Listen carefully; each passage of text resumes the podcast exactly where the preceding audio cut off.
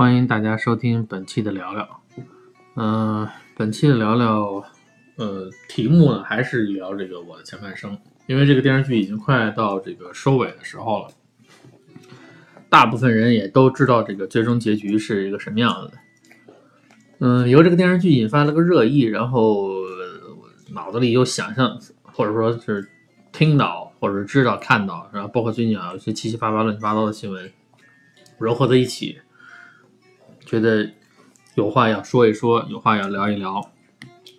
在本期的聊聊里来阐述一下吧。嗯，开篇之初呢，我想先提纲挈领的说一下本期聊聊说些什么东西。当然，首先主线呢就是这个《我的前半生》这个电视剧的一个观感，一些集数的里面的一个观感，哈，有情况的一些观感，包括围绕这个观感，呃，引发的有些人对他的这个评论、剧评，对电视剧的剧评，然后情况的一些讨论等等，包括我自己也很八卦的去扒了一下京东的情况啊，包括这个剧中的某些人的情况啊，也很八卦的去看了看。呃，另外一个事情呢，呃，跟这个事情可能貌似不相干，就是，呃，我手机最近电池有点问题，然后我准备去换它。嗯，但是这个心情，包括这个剧里的人物的这种心情，我觉得跟这个手机坏了之后，比如说家里人找不着你了，或者说是还有什么奇葩的一些附带的一些问题导致的情况，也可以来聊聊，跟这个状态是差不多的。然后同时还有一个就是国内最近这个关于王健林资产转卖的这个问题，然后我看到很多人写不同的文章，然后有怎么说呢，就像是官样的文章，也有这种暗黑的这种分析的文章，呃，林林总总的说了很多。所以说，我觉得这几个面儿或者是这几个点看起来都很有意思，有些地方是暗通的，呃，所谓暗通款曲，就里面的内容或者说里面的某些的心态是暗通的。所以说，我就接着拿来说说事儿吧。先说这个主线吧，就是已经我看到了四十或四十一的预告了，因为这个《我的前半生》这个电视剧基本上到四十二就结束了。但是我觉得看比较有意思的一个现象，就是在网上居然有的还标出了四十五、四十六，可能是炒个噱头，炒个概念吧。嗯，我觉得比较惊险，就是精彩的几个桥段，就是发展到现在比较精彩的几个桥段，一个就是这个白光、陈俊生和这个贺涵喝高了那场戏，就是晚上自己出去聊天儿，呃，这个编剧呢通过这个三个人的嘴，把这个情况，三个不同生活层次的人的情况讲讲出来了。讲出来了之后，就觉得就是很有意思，因为你首先也得也得知道演员演这场戏的时候，周围也是十好几个、二十几个人围着他呢，摄像啊、导演啊，还有这个剧务啊等等等等，他们三个人好像很投入的去讲这个事情，并不是这只有这三个人在那个一个地方待着，对吧？所以说不得不佩服，就是说这三个人演技还可以，没有问题，很明确、很正确的表达了这个编剧想要表达的意思。我为什么说是编剧想要表达？因为这个小说跟这个电视剧其实内容上完全是有脱节了，已经完全是另外一个新故事来讲。我觉得就是连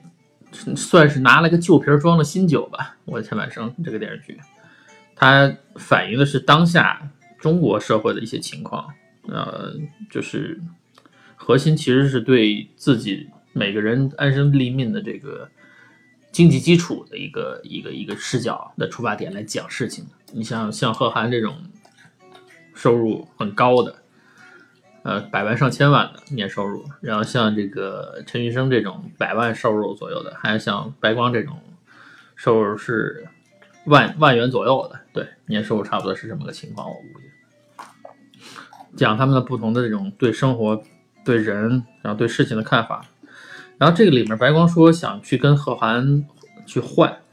然后陈俊生呢说自己怂。这里面其实能透出几个，呃，就是以前我们众所周知的，或者是很多人熟知的，或者是你的家长都跟你提过的一些点，就比如说是原先讲过这个龙王比宝的这个龙王和乞丐比宝的这个问题。就是穷人其实有穷人的好，富人也有富人的好，但是每个阶层、每个社会的人的这个群体，他自己也有自己的不好的地方，也就是电视剧所能反映，像个放大镜一样。因为这个所谓艺术来源于生活，高于生活嘛，它也能反映出来，让你能看到，就是说各自有各自的这种好和不好。这三个人正好在说的过程中，把这个话又都给说出来了，呃。说明了一个什么道理呢？说明一种什么样的心态呢？或者说说明一种什么样的观点呢？就是每个人如果心很浮躁的话，心里很很着急的话，比如说现在中国这种大的环境下，就是很多人都着急想搞钱嘛，尤其城市里的，尤其城市，尤其大城市、特大城市，这个角色正好也定位在特大城市，很焦虑，非常焦虑。焦虑在什么地方？就是想。以最短的时间内搞到最多的钱，然后自己还希望不付出什么代价和责任来获得这么多钱。获得钱了之后呢，就开始造，啊，都是这种套路。希望，所以说这也就是为什么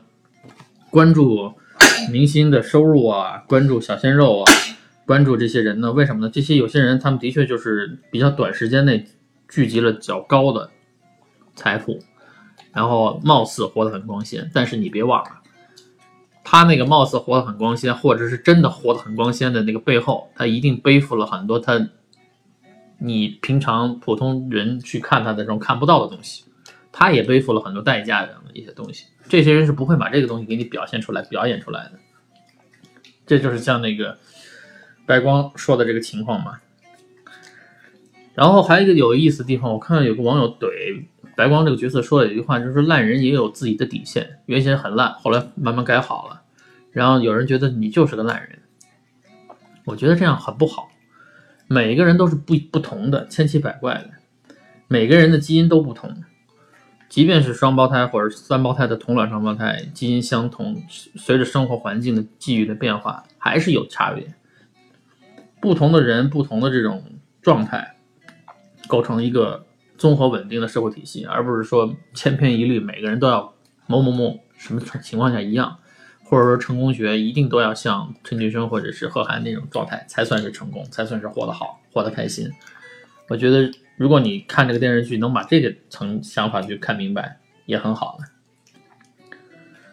这个里头的这个人物角色，像后来这种闺蜜之间的这个这个这个争争一个人争一个男人的这个这个情况。我觉得演员演的很自然，不是太像豆瓣的剧情剧评里面，先开始很高，后来一下就评分下降很多，这样一种情况。首先啊，我们觉得这种这评价体系都是一般都是有问题的，因为它都有自己的尺寸和一个评价标准，还有一个它打分的这些人他处在什么状况。呃，所以说豆瓣的这个东西仅止参考。如果你想看这个电视剧的话，仅做参考，不能完全信豆瓣的这种评价。有时候某些人不同的这个角度去看，他觉得很好的东西，在别人来看来就很不好。这就是五支蜜糖，比之毒药的一个道理。就是豆瓣评分的这些大部分的这些评的这些人，我觉得以宅或者说以闲暇时光较多的人为主。这些人呢，时间上有空。然后，不管是上班的时间也好，或者是下班时间好，闲的蛋疼，还有大把的时间来写这种评论，这都说明这一个阶层不是太忙，不是过分忙碌。你要是把这一批阶层的人去看这个电视剧，他的心态和反馈当成一个这个电视剧的好坏的评判，或者说你一些感触的评判的话，我觉得这是有问题的。所以说，这个评本身这个评判的一个标准的一个尺度。首先就存在问题，还有它这个群体就存在问题，它只代表一部分人，不代表大多数人。啊，另外一个有意思现象，我所知道就是很多这个朋友的这个父母，父母这一辈的人，就是六十岁左右、五六十岁这一批人，呃，他们很热衷追这个剧，而且还热到处转各种各样的文章。无非就是担心自己现在的这个子女，他们的婚姻状况会不会出也出现问题，比如说像出现陈俊生和这个罗子君这种离婚的问题，然后等等等等。我就跟我前一次评论这个我的前半生这个里面，我说那个薛仁珠这个角色其实是很有民间智慧的，虽然他有人很讨厌，嘴很臭，但这个人是有民间智慧的啊。最后编剧给他写死了，编剧写给他写死了，然后呢，有的网友宅宅类网友啊，大把时间泡到网上了，那都大喊高兴，终于把这个角色给写死，太讨厌了，看这这人是有讨厌的地方，嘴是挺臭，但这个人也有好的地方，好的地方就是一个是，呃，根本上讲他还是一个比较称职的母亲，他至少对他自己两个女儿还是照顾有加。这点是要肯定的。当然了，他对外人，只要不是自己家里人，当然了，我指的外人就是哪怕是他亲，就是亲的女婿，这些他认为都是外人。他从骨子里，只要稍微对他女儿不好，立刻就蹦起来了。就这么个类型的人，小市民阶层。你你说他这这在编剧里面，他基本上算写出了很大一批的社会现象里面这个代表人物。我相信很多人都有这种同感，就是你总会遇见这样的什么，呃呃。丈母娘也好啊，或者说你遇到这样的这个这个这个这个什么这婆婆也好啊，对吧？都会遇见这样类似这样的妇女。这批人其实构成了很大的一个社会群体，也就是这批人正在追这个剧里边，他们评价还往往很高。所以说，如果站在他们的角度，他们觉得说不定这说的是生活真谛呢。这个编剧说的。然后从宅党来看呢，这有些人就是觉得是写太狗血、太胡扯淡了。但很多这个大爷大妈觉得这说的是真事儿，说的很很靠谱。所以说，由这个主线来看呢，你并不会觉得这个是个问题，也不会觉得这个玩意儿是太太成太成这个太成被某些人评为狗血不行烂。但是如果你潜下心去仔细看这个剧呢，也还可以了。呃，至少啊，这个京东的这个颜值很高，对不对？啊，京东原先很原先很瘦，刚出道的时候上学的时候很瘦，脸很窄。然后有有哥们儿专门写了一句评价，说这个男人到一定岁数之后稍微胖一点还是挺好的。我也比较赞同这个观点，太瘦了脸脸颊这个无肉是非常倒霉的一个现象。所以说这个京东现在胖一点，脸上肉多一点，据他说应该是在一百五十一百五左右吧体重，这个状态保持很好。然后你保持脸上干净点，就算你长得丑，你把脸保持干净点，至少你这个形象稍微利索点。不管是对你自己家里人也好，看着你顺眼点也好，还是周围的人看着你，我觉得这男人至少在这个方面应该对自己应该有一些要求和收敛的这个控制条件。太勒了的，呃，总归是不好的。另外就是三个比较牛逼的这个女主演，就像这个呃马伊琍、袁泉，还有这个吴越。都非常演得很到位，然后生气吵架的时候那个状态很有意思。比如说像那个袁泉跟罗子君翻脸那段，这个说话声音那个像爷们儿似的那种，阻止他你不要再说话了，等等等等。我觉得这都是这个戏里的一些亮点，还包括吴越自己被开了的时候心情很不爽的那段那个样子。这个这都是我觉得这个剧里能让你能还能看得下去的这些点。至于说所谓的狗血剧情不狗血剧情那，就是。宅党有宅党的说法，然后大爷大妈有大爷大妈的说法，这就是仁者见仁，智者见智的事情，用不着一下被别人的评价影响了你自己对这个剧的观感的这种评价。好，这就是主线我能能抻出来一个东西，正好又在想到这个刚才说了一句话嘛，就是“比之蜜糖，吾之毒药”这句话，很多事情都是这样的，就是。不管是吃的东西也好，办事的方法也好，学习方法也好，比如说你的同学也好，你的同事也好，或者你的家人也好，对他们来说可能是一个有效的方法，一个对的人或者是一个做法，对他也来说有效。对你来说，不见得有效，甚至是是毒害。这是我今天说这期聊聊的第二个方面，就是每个人都是有不同的这个。多样性的，就每个人基因已经决定，这从你生理上其实已经决定，每个人都是不同的。所以说，现在今天的这种教学也好，教育也好，课堂、军队啊，包括体育运动，我觉得这是从某种程度上讲，它是把不同想归于一归于成一种表现形式。从人性的角度来讲，我觉得是不人道的，也是不人性的。但是呢，由于为了提高工作效率。我们要把一些东西做成一样，比如说你从工厂里生产出来这些工业产品，杯子、碗、碟子，是吧？设备、汽车，尽量都生产成统一标准的这种标准化生产出来的东西。但是其实对人来讲是不可能的，从根本上、本质上的，从这个基础的物理设备上讲，就是不一样的。每个人都是不一样的。所以说，如果从性格上或者说做做事情的态度上讲，每个人自己如果总结出自己的方法是最好。如果你要学别人的方法，最好是有利用、有改造的去学。这就跟我们看电视剧这个道理是一样的，不要是人云亦云，自己要动一动脑子想一想。像最近这个还有一个文章，就是我说的第三点，就是关于王健林跑路这个问题，有不同的官样文章写这个他把国内的这百分之八十的这个万达资产给抛掉了，然后又有人呢写他这种黑话，写他说他这个是为了转移转移资产跑到海外，然后冲击中国国内经济啊啊有官商勾结啊等等等等各种各样的类型的文章七七八八写，乍一看呢觉得很紧张，好像这个社会要乱了那种感觉似的。但实际你静下心来想一想，这写各种文章的人都是有不同的出发点的。凡是现在，呃，能在这个互联网上传成热文的，或者说是呃，他大的方向找了个热点人物去写这种文章的，如果你有一点点理性思维的话，就应该好好考虑考虑他的出发点是什么。因为大到报纸、电台，小到这种互联网的网文，各个什么公众号发布的消息，等等等等。无不是在表达是以他为代表的某一撮人的他的想法和观点，他想发出这篇文章来，无非就是想影响到别人对这件事情的看法和有所行动。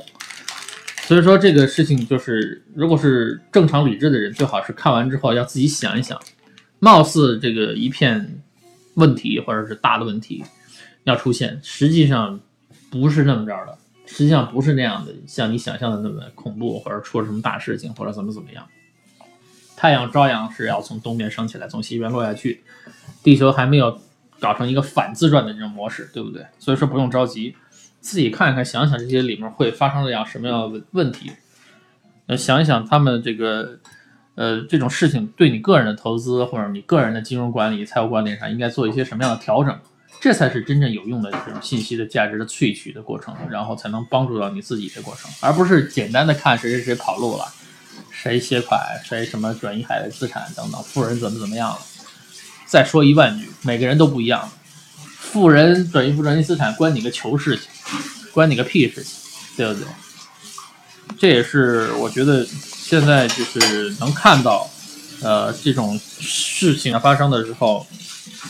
自己作为一个有独立思考能力的人，应该是具备什么样的一个判断之后，你去把这件事情更好的给它做一个解决，对自我的这个组织也好，自我的这个家庭也好，自我的一种小单位或个人自己本身的这种管理也好，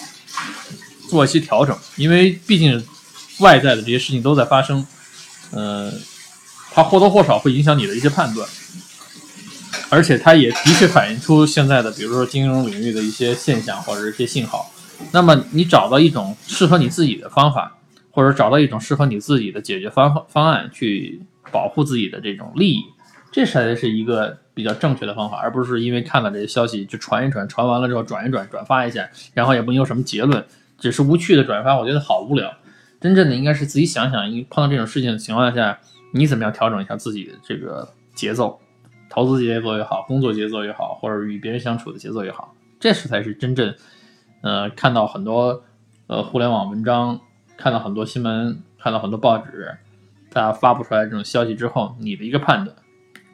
培养自己的一些观点，培养自己的一些这个处事的这个能力，这才是你长久可以依靠的一个利器和法宝，好吧？这个本期的这个聊聊聊这个从这个我的前半生七七八八又聊了很多，然后扩展也聊了很多，基本就聊到这里。下期有什么想法的时候再给大家继续聊，拜拜。